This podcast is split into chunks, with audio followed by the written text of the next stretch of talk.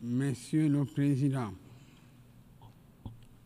Mesdames et Messieurs les chefs d'État et de gouvernement, Mesdames et Messieurs les chefs de délégation,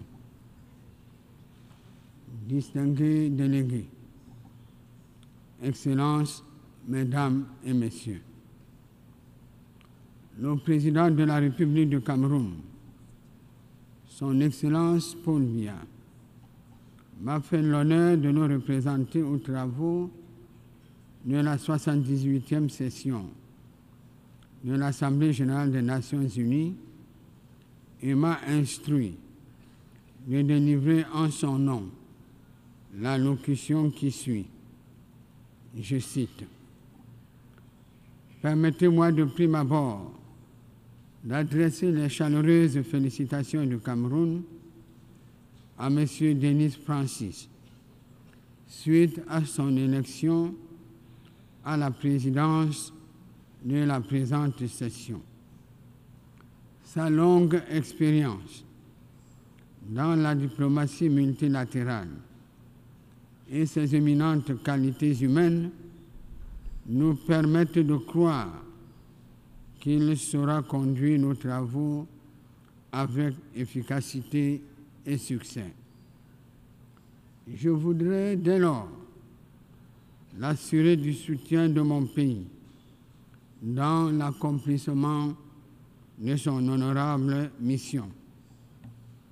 Je saisis cette occasion pour féliciter également son prédécesseur, l'ambassadeur Saba Kourizi, qui a œuvré à la préparation de nombreuses réunions de haut niveau, dont l'examen au cours de la 78e session engage notre futur.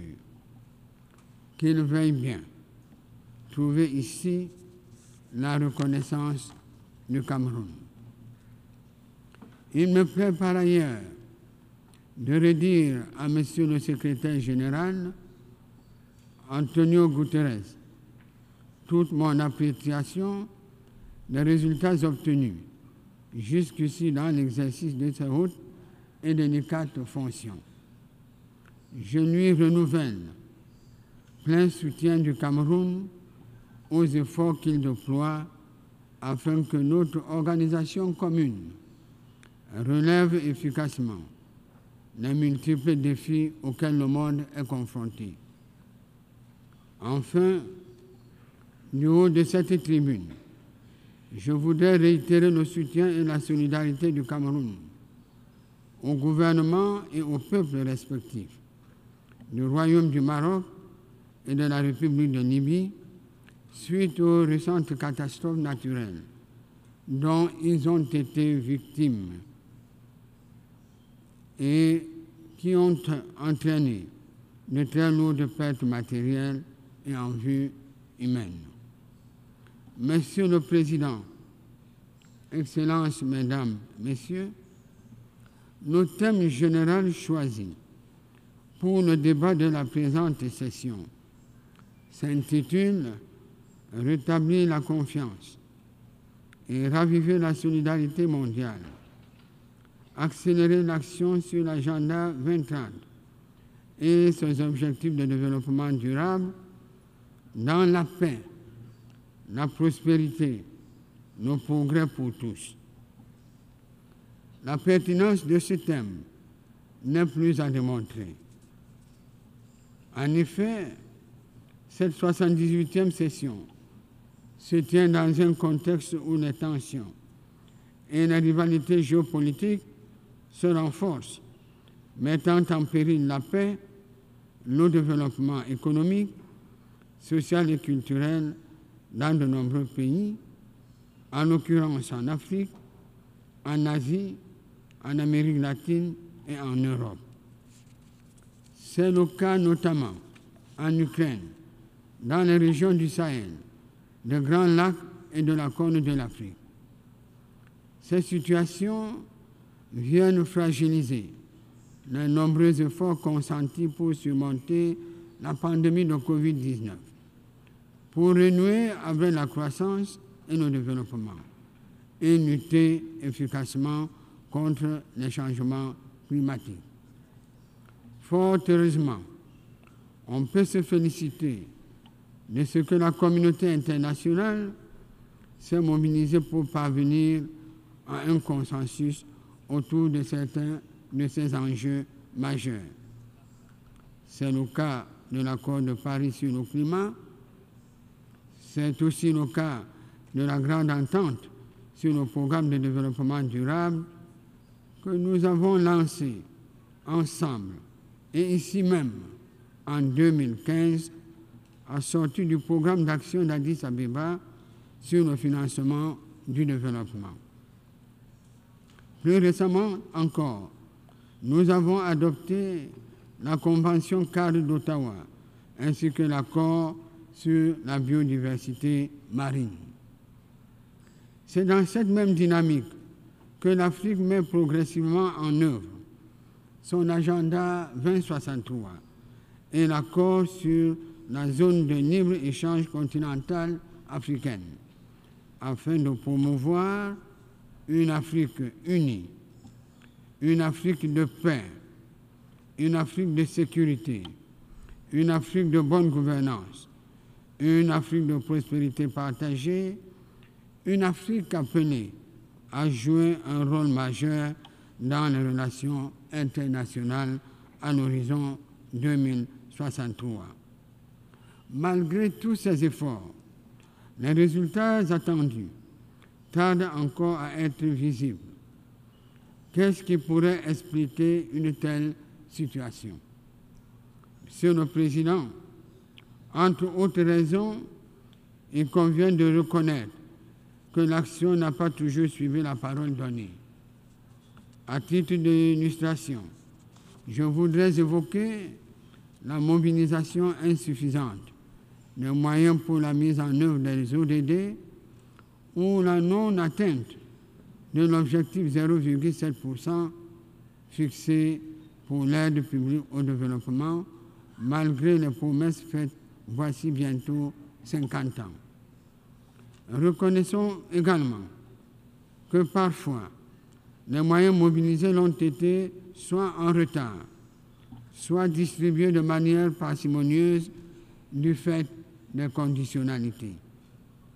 Parfois encore, c'est la timidité de la volonté politique qui est mise en cause lorsqu'elle n'est tout simplement pas absente ou altérée par les considérations égoïstes qui prennent parfois le pas sur l'intérêt général et la solidarité agissante entre les peuples et les nations.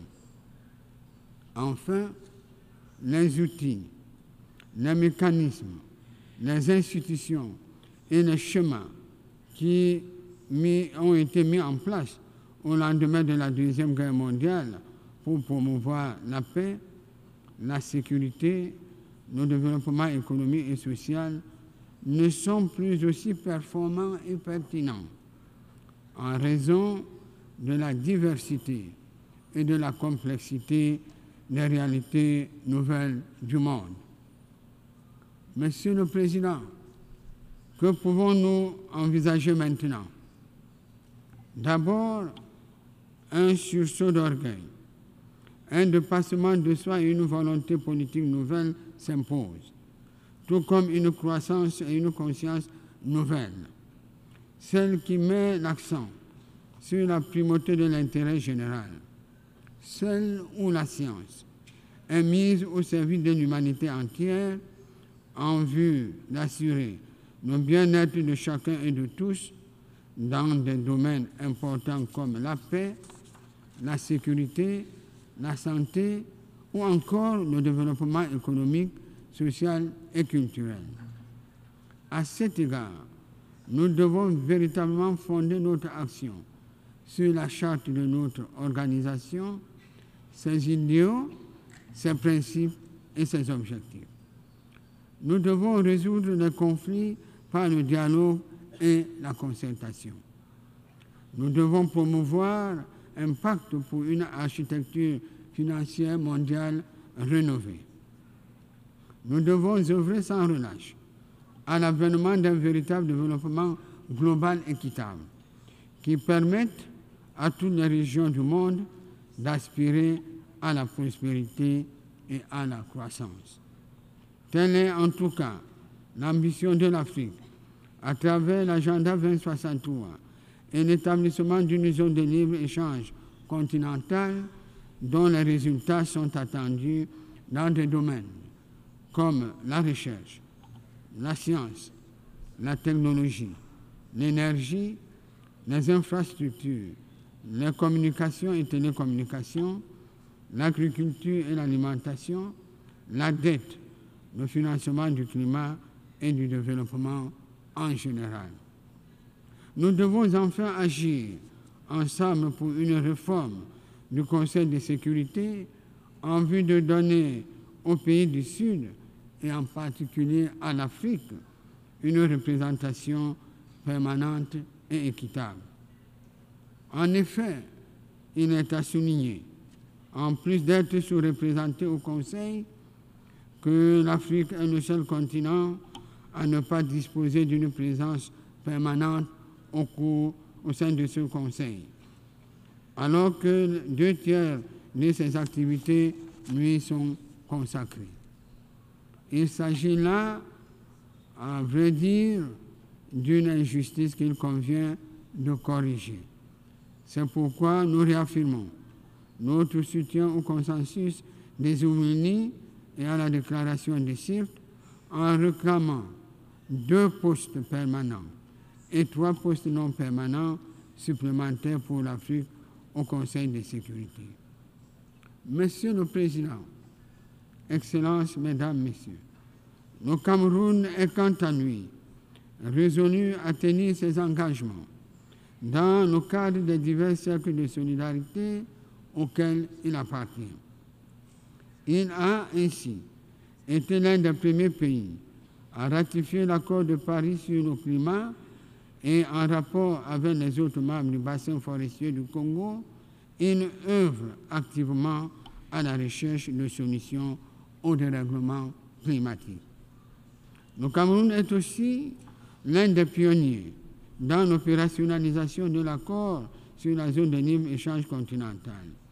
Et il a engagé un plan de mise en œuvre des ODD et de l'agenda 2063 grâce à l'adoption d'une stratégie nationale de développement en acronyme, la SND 2030, destinée à en faire un pays émergent à l'horizon 2035.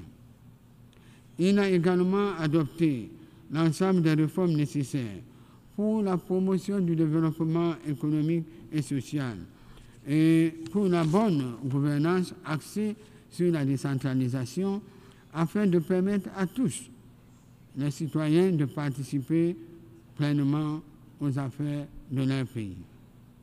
Sur le plan sécuritaire, la lutte contre Boko Haram se poursuit activement de concert avec les pays membres de la force multinationale mixte de la Commission du bassin de lac Tchad. Les résultats de ces efforts sont déjà observables sur le terrain, même si des efforts supplémentaires devraient être consentis. Dans les régions du nord-ouest et du sud-ouest, en particulier, la paix et la stabilité reviennent progressivement grâce aux actions diligentes du gouvernement et suite aux recommandations du grand dialogue national, et ce, en dépit des cas épisodiques de violence ou de prise d'otages avec demande de rançon orchestrée par les séparatistes.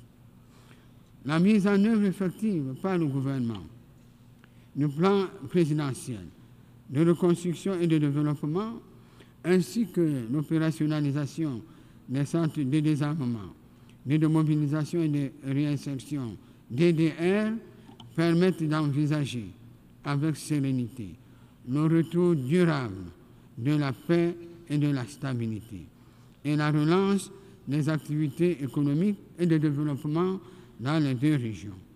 Ces efforts ne seront certainement pas vains. Nous saisissons cette occasion pour remercier une fois de plus nos partenaires bilatéraux et multilatéraux qui continuent à contribuer à l'amélioration de la situation à travers les soutiens aux différents plans mis en place par nos gouvernements. Leur assistance précieuse dans la lutte contre le financement des activités de déstabilisation dans ces deux régions est également appréciée du gouvernement qui maintient sa main tendue à ceux qui ont pris les armes et les appels à les déposer.